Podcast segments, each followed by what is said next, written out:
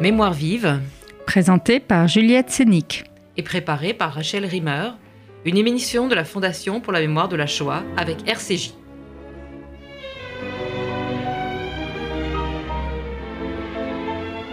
Je dois et tu dois désirer et croire, tertium non datur, souffrir et survivre grâce à tes crocs, tes griffes, tout accepter, changer de peau, comme un caméléon, passer à travers, sortir du plus grand embarras, vivre sans souffle, prestigidateur. De quoi s'agit-il? Eh bien, sache-le, il s'agit de nous. Justine Wozniak, ce poème de Vladislav Schlengel, extrait du recueil Ce que je lisais aux morts, écrit par l'artiste résistant aux heures sombres du ghetto de Varsovie, résonne en incipit dans votre dernière mise en scène, Cabaret dans le ghetto. Un spectacle intimiste, parlé, chanté, dansé, qui cherche à saisir la petite flamme de vie ironique et grinçante en lutte contre l'horreur. Pas de lourdeur dans ce spectacle, mais du tango polonais, un jeune homme qui danse avec grâce, un musicien qui l'accompagne, des poèmes qui effleurent et égratignent le drame comme des plumes. Voilà le programme de votre appel à la résistance. Car vous êtes présente sur scène, narratrice et spectatrice, guide à travers tous les matériaux récoltés.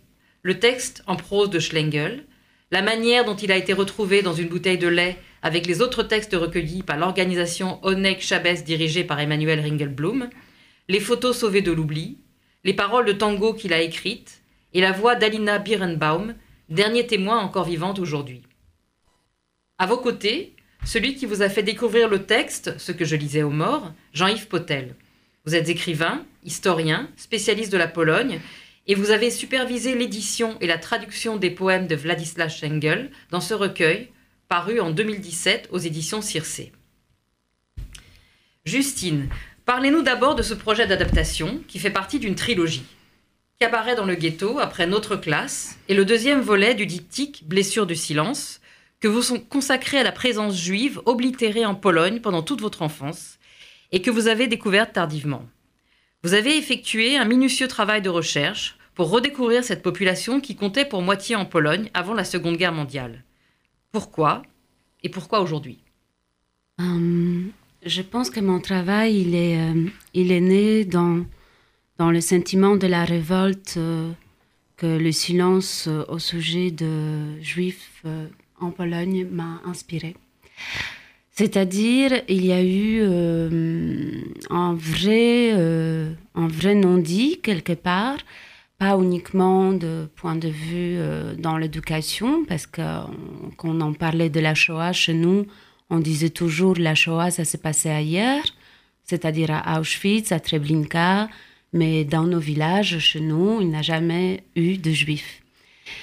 Et donc, euh, c'est euh, avec cette découverte-là qui m'a beaucoup blessée, c'est pour ça que ce diptyque s'intitule euh, Le blessure de silence, que je commençais à creuser cette question qui est pour moi une question identitaire, qui est pour moi une question de mémoire, qui est pour moi une question absolument nécessaire, c'est-à-dire d'où on vient et où on va.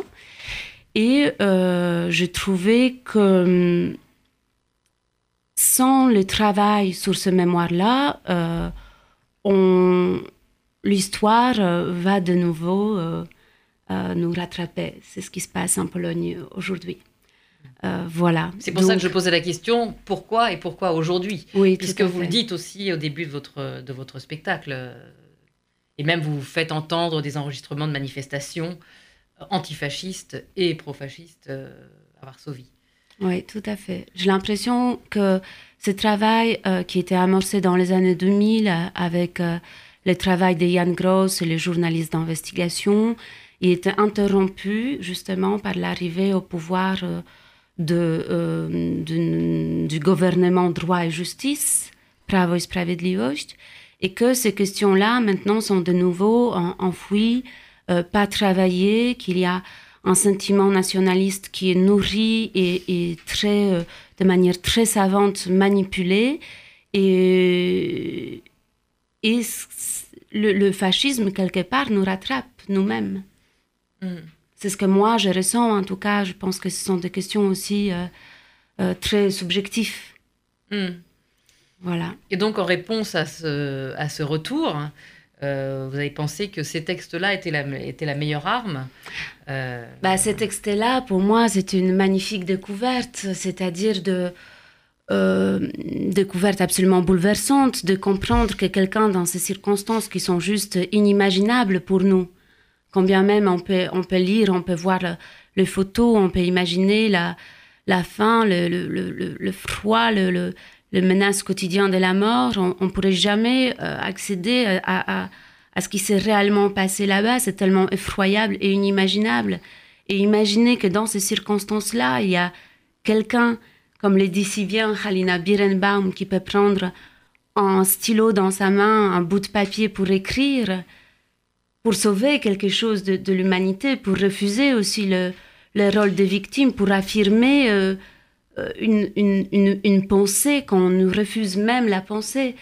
Je, voilà, je, trouve que, ce poète est absolument euh, extraordinaire et qui, du coup, prend vraiment la place qu'un poète devrait avoir euh, au sein d'une société, d'une communauté. Mm. Alors justement, ce poète, c'est Jean-Yves Fautel qui, vous a, enfin, qui vous l'a fait découvrir. Oui, complètement. Hein, il est venu à votre précédent spectacle et vous a donné euh, le, livre. C'est ça.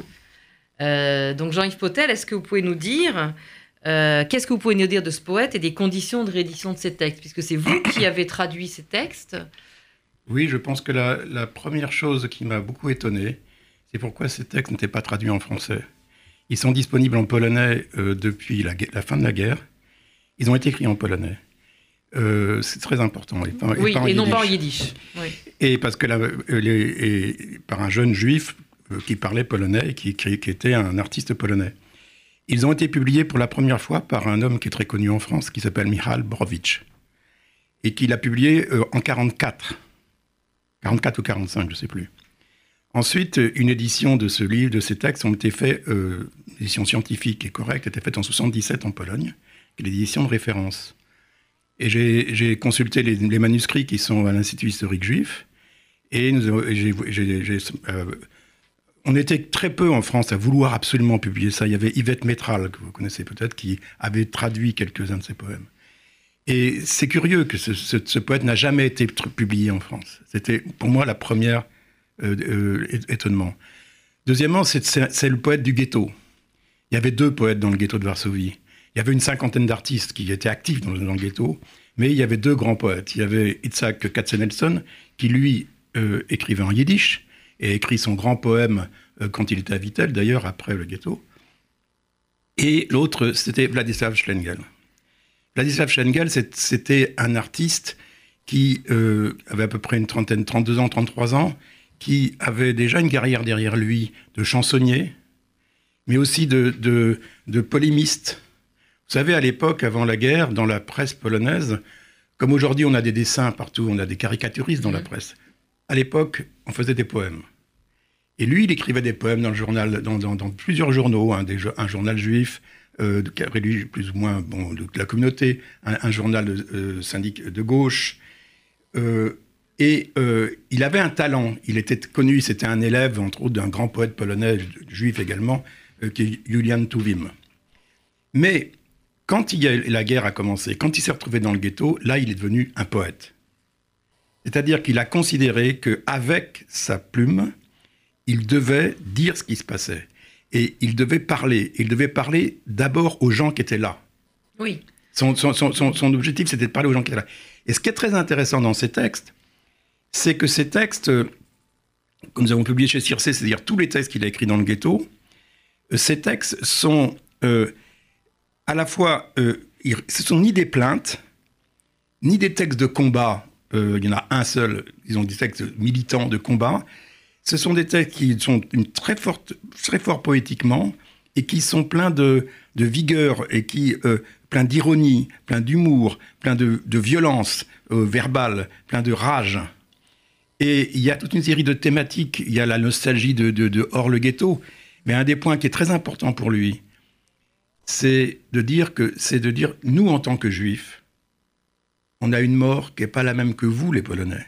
Vous, les Polonais, vous allez avoir une mort dans cette guerre, une, mort héroïque. Vous allez pouvoir euh, avoir des héros, vous allez vous battre pour votre patrie. Vous savez pourquoi on vous attaque. Nous, on est des juifs. On a, on a une mort en vrac, une mort en gros. On a une mort de, de merde. C'est comme ça qu'il dit. Et cette mort, euh, qui ne vaut rien. Et nous sommes rien. Et donc, il, y a cette espèce de révolte, et c'est, qui, est- très importante dans, dans- et qui se retrouve dans plusieurs de ses textes, donc, dont ce qu'a qu'a repris euh, Justine dans son spectacle. Et je pense que c'est un des points très importants du- de, de ce spectacle, c'est d'avoir justement mis en valeur cette euh, irrévérence Oui. hein, par, par rapport à un, un événement, un lieu qui est terriblement triste, qui est terriblement violent, qui est terriblement révoltant. Et dans ce contexte-là, il se moque, il joue, il, il, il- et, il, et il, euh, et il fait passer ses thèmes.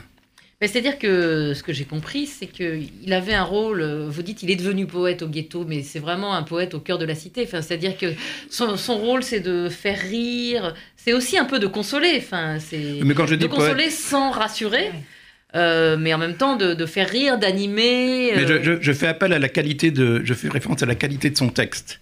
C'est-à-dire Ah oui. si vous comparez ces textes d'avant-guerre et ces textes pendant la guerre, c'est pas le même niveau. Et là, vous sentez très bien que c'est que, que, que l'homme a été complètement, il est au cœur, il y a une inspiration qui est très très forte. C'est un poète dans un, dans l'événement, dans le moment. Et il ça se joue, c'est dans, la- c'est dans le texte, dans la prosodie, dans, dans, dans, les thèmes qui sont choisis. C'est là où on, on sent le, le, le- le grand poète. D'ailleurs, la plupart des critiques qui ont étudié son texte le disent, tout, tout le monde dit ça. Il y a, il y a un avant et un après. Et, et- et c'est lié à ça. Et parce que c'est quelqu'un qui, par son action poétique, résiste. C'est pas des, tracts, c'est pas Mm. des appels à la résistance. C'est son action qui résiste. Et c'est pas par hasard si Alina Birenbaum, comme d'autres, Ah oui, apprenait par cœur ses textes et les disait. Il, pour- il- dans le, mé- il faisait des actions dans le ghetto pour ramasser un peu d'argent, pour, pour, pour trouver à manger pour les plus pauvres, etc. Et elle, elle venait, elle avait 12 ans, 13 ans, elle lisait les poèmes de Stengel. Mais son frère, avant de partir à l'assaut au moment de l'insurrection de, de mars 43, il a lu un poème de Stengel. Vous voyez, c'était... C'est ça le, le, le, le, propre, c'est-à-dire c'est, c'est l'artiste qui est dans, la, dans, le, dans le moment. Il le dit dans, au, tout à fait au début de son premier poème, il dit Nous sommes les, les, les derniers de- de- des sortes des Mohicans qui croient que le verbe Oui. est quelque chose. Oui. Vous voyez? Est une arme.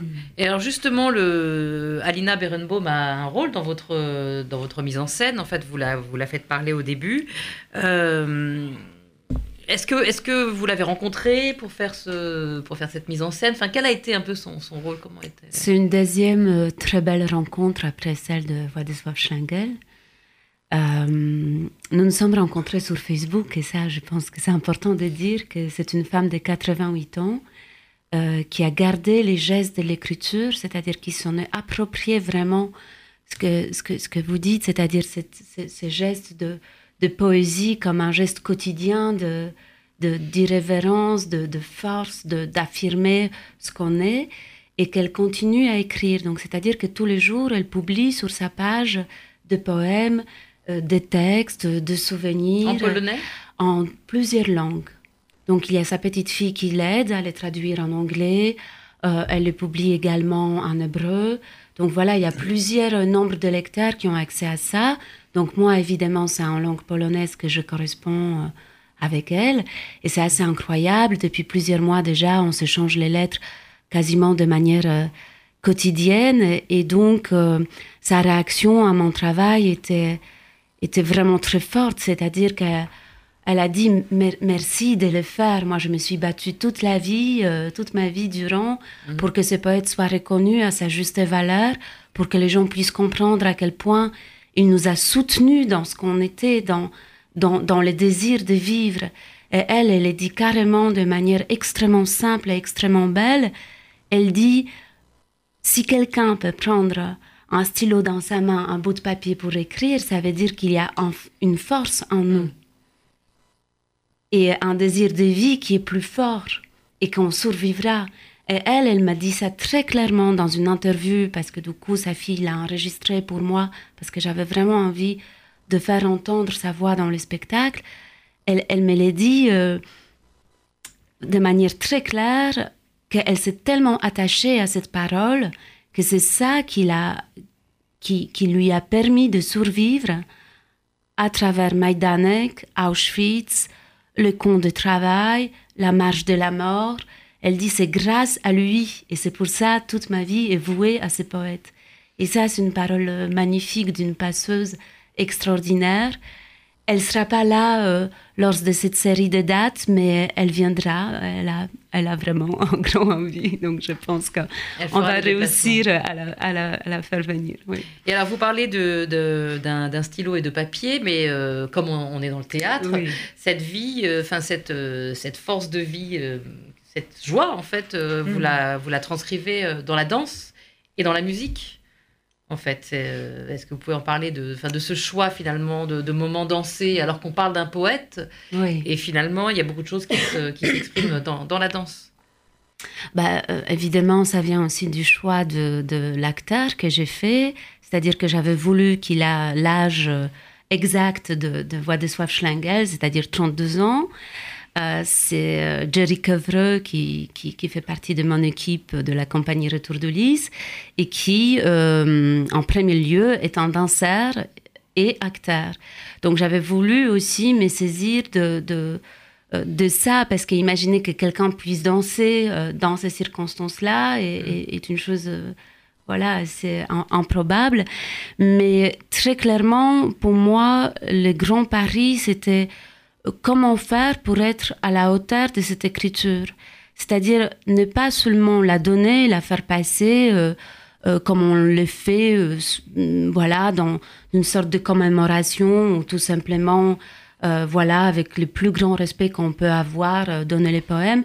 Pour moi, le pari, c'était dire, et, et si nous, en se saisissant de cette matière, on pouvait réinventer les gestes du poète.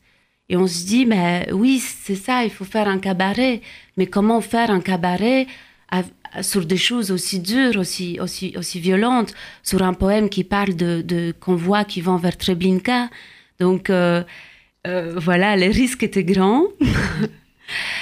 Donc comment... Mais comment... réussi parce qu'effectivement, quand, quand, on regarde la pièce, on, enfin, voilà, on, sent et le l'aspect drôle et l'aspect. Euh, c'est ça, c'était comment. Que ça tourne à la moquerie. Quoi. Voilà, comment, comment faire quelque chose qui soit sur une frontière tragicomique, mm.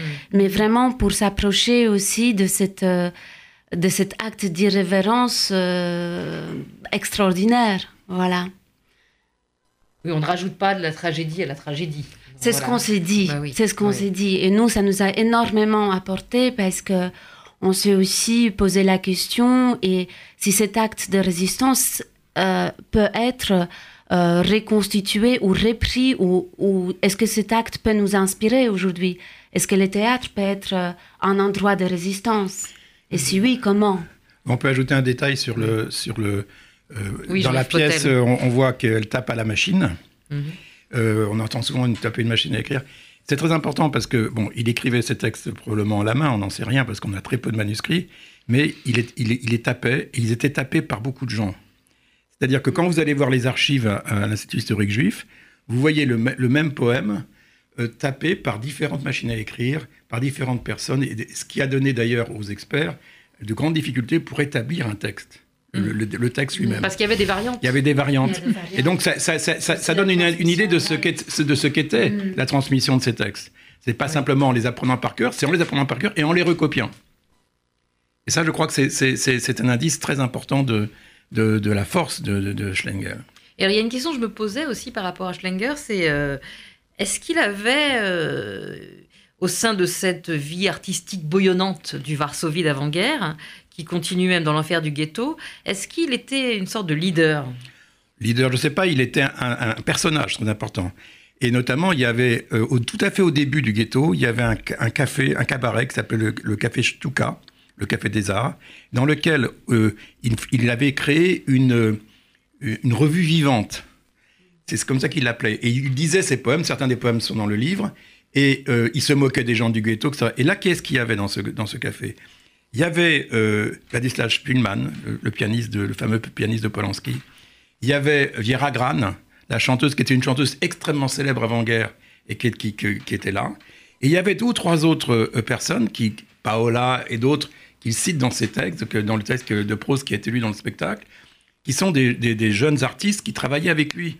Ils sont tous morts. Sauf Spielmann, Giragran, et, et, et, lui aussi est mort. Et donc, tous, mais il y avait tout un groupe de gens. Donc, c'était effectivement un groupe d'artistes. vous savez, il y avait à peu près, j'ai dit une cinquantaine, une soixantaine d'artistes qui, étaient dans le ghetto. C'est-à-dire des, gens qui étaient des, gens du, du, music hall, des, poètes, et donc tous ces gens ont fait beaucoup de choses. Mais lui, il était, c'était un, petit noyau très fort. Et après, quand, le, quand ça a été, il y a eu la grande euh, rafle, ça, les conditions ont changé. Et là, il, a, il, écrivait dans son bunker et il, il envoyait ses poèmes et qu'on recopiait et qu'on lisait. Alors il écrivait des poèmes, mais il écrivait aussi des chansons. Oui. De, dont les paroles du tango, euh, oui. du tango polonais, qui est très étonnant, qui, euh, qui est dansé dans le spectacle. Et, et, et, pour faire le lien entre la Pologne et l'Amérique du Sud, euh, à un moment donné, il, il, y a un poème qui est dit. Il dit J'aimerais avoir un passeport de l'Uruguay, du Costa Rica, du Paraguay pour habiter Varsovie en paix. C'est quand même le plus beau pays. Euh, Justine Votignac, vous qui êtes polonaise, est-ce est -ce, est -ce que c'est ça qui vous a touché en fait euh, dans ce texte? Enfin, moi je me suis demandé, est-ce que ce spectacle finalement est une déclaration d'amour à votre pays tel que vous l'aimeriez? Tel que je l'aimerais, oui, bien sûr. Absolument, oui. Schengel était profondément, profondément juif et profondément polonais. Oui, les deux à les la deux fois. À la fois. C'était très important. C'était un juif polonais et mm. il, il, était très attaché aux deux cultures. On le sent dans le spectacle. Elle a, elle, a, repris, par exemple, un poème très important dans lequel il dit Les Juifs ont droit à une, à une, à une, à une fête, à leur fête.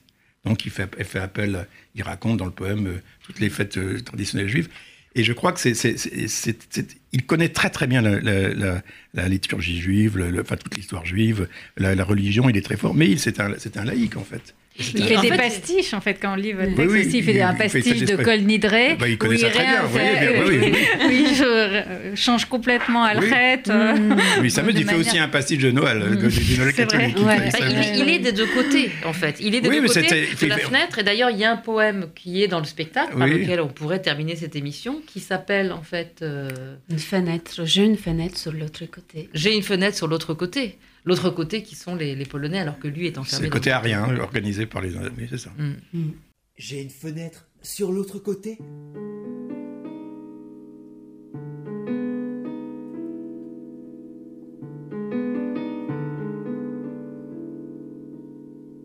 Une insolente fenêtre juive sur le joli parc Krajinski où les feuilles d'automne prennent la pluie. Quand tombe un soir de lys argenté, les branches font une révérence et les arbres ariens lorgnent dans ma fenêtre juive. Il m'est interdit de rester à la fenêtre, une règle de justesse, car la vermine juive, les taupes, doivent, devraient être aveugles, dans leur pucier, dans leur taudis, qu'elles restent l'œil collé à leur besogne, loin des fenêtres juives et de l'idée de regarder. Mais moi, quand la nuit tombe pour tout effacer, égaliser, j'accours dans le noir à la fenêtre et je regarde. Vorace, je regarde. Je dérobe Varsovie éteinte, bruits et sifflements lointains, silhouettes de maisons et de rues, moignons de tours estropiés. Je dérobe la silhouette de la mairie, mets la place du théâtre à mes pieds et la lune, Wartmeister, motorise cette contrebande sentimentale. Vorace, mes yeux pénètrent, tels des lames, la poitrine de la nuit, le cœur du soir de Varsovie, ma ville dans le noir? Quand j'ai assez de provisions, pour le lendemain et peut-être plus, je dis adieu à la ville silencieuse, je lève les bras comme un mage, je ferme les yeux et je chuchote Varsovie, parle-moi, j'attends. Aussitôt, les pianos de la ville lèvent leurs couvercles muets, se lèvent tout seuls selon les ordres, lourds, tristes, fatigués. Et dans la nuit, une polonaise de Chopin s'écoule de cent pianos. Les cordes des claviers m'appellent dans le silence lourd de supplice. Sur la ville, les accords s'écoulent des claviers blancs, comme des cadavres. C'est fini. Je baisse les bras. La polonaise retourne dans les caisses. Je rentre. Il ne fait pas bon avoir une fenêtre sur l'autre côté. Votre spectacle Cabaret dans le ghetto se joue tous les soirs à la cartoucherie au théâtre de l'Épée de Bois à 20h30 et samedi à 16h et 20h30. Jusqu'au Jusqu'au 27 janvier 2018. 2018. Merci Justine Boutignac et Jean-Yves Potel. C'était Mémoire vive. L'émission est podcastable sur le site mémoirevive.net et sur l'appli de RCJ.